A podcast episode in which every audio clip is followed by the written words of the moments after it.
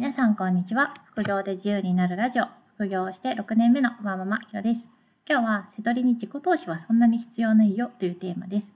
よくビジネス系インフルエンサーなどの発信では、ま自己投資が一番リターンが大きいとか、頭に投資しようみたいな発信をよく聞くと思いますが、瀬取りで稼ぐっていうことだけに関して言えばそんなに当てはまらないです。ステージを上げて会社を経営するとか人を雇うとかなってくると足りないスキルが出てくるので自己投資は必要になるんですけど、ま個人の副業レベルで、ま月10万とか20万とか会社の給料ぐらい稼ぐだけだったら、うん、あんまり自己投資は必要ないです。の本を読むとかセミナーに行くとか最新トレンドをつかむみたいなことはあんまり意味はないです。なぜなら背取りは一回流れが分かったらあとは仕入れに行くのみだからです。仕入れをどう効率よくするかっていうのは自分なりに考えて改善する必要がありますが、うん、あんまり誰かに教えてもらうような専門知識っていうのは必要ないです。私は本を読むのが好きで読んではいるんですけど特に背取りの稼ぎがそれで増えたかっていうとそういうことはないんですよね。どちらかというと本業の仕事に生かすためかあとは読書そのものが好きだっていう理由で本は読んでます。自己投資が人生を豊かにするっていうのはその通りだと思うのでそれ自体はすごい素晴らしい取り組みだと思います。背取りの収益を増やすためには巷のいわゆる自己啓発はあんまり効果ないよっていうことです。背取りは良くも悪くもお客さんの顔があんまり見えない商売なので例えばお客様の心に刺さる言葉とかコンセプトマーケティングとかなんか接客態度とかを考える必要がありません。ただただニーズのある商品を売れるところに置くっていうそれだけです。まあ、では、まあ、背取りで仕入れ以外に何か投資するところがあるかというと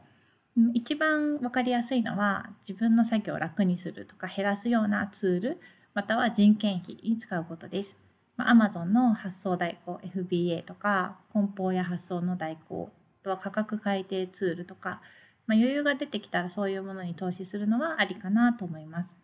そういう私はあんま使ってないんですけどね。家族に頼む時はあるんですけどそれ以外は特にまだ必要性を感じていなくって使ってません。自分の扱うジャンルとか自分がどういう作業にストレスを感じるかっていうのによります。自分がこれ苦手だなとかこの作業やってる時テンション下がるなっていうものがあればどんどん外注化できないか自分の手を離すことができないかっていうのを考えてみるといいです。もう一つあんまり収益には直結しないけどおすすめの投資先があって家族関係の向上に投資することです。例えば背取りで稼げたお金で外食に行くとか旅行に行くとかそうやって家族に背取りしててくれてよかったって思ってもらえる関係を作っておくと自分もストレスなく背取りに取り組めるし応援してもらえます。独身で家族がいない人も自分のモチベーション維持のためにたまにちょっと豪華な夕飯に行ってみるとか何かご褒美のものを買ってみるとかたまにだったらいいんじゃないかなと思います。背取りはお金以外にやりがいを感じる要素があんまりないのでちょっとした楽しみを持っておくっていうのはいいことだと思いますよ。背取りはお金を次の仕入れに回していくことによって売り上げをどんどん上げていくシステムなので自分の目標金額に行くまでは仕入れに回した方がいいんですけどね。ただ本は仕入れが安いので利益が出始めてしばらくしたら仕入れ資金を使い切るってことはなかなか難しいかなと思います。私が始めた時も最初の在庫を作る2ヶ月ぐらいは赤字というか先に2万円ぐらい仕入れを先にお金が出ていったんですけどそこからずっと先月の本セドリの売り上げから仕入れを出すっていうサイクルで赤字になったことはありません。本当は利益を全部仕入れ資金に突っ込みたいぐらいなんですけどそんなに仕入れ対象が見つからないっていうのが正直なところです。今は配送料とか手数料を抜いて、ま24万ぐらい入金があるんですけどそこから8万ぐらい仕入れに使ってるんですね毎月。で16万ぐらい利益が残る感じです。本当はその24万円全部仕入れるっていうのが理想なんですけど今は8万円分仕入れするだけで精一杯です。それは8万円で止めてるんじゃなくて自分の仕入れの使える時間で仕入れられるだけ仕入れて8万円っていうことなんです。時間的な制約もあるしあとは近隣の店舗の補充状況から言って、まあ、そのぐらいが上限っていう感じですかね。だから本セドリだったら仕入れの資金のお金はこう別で避けておいてもまだ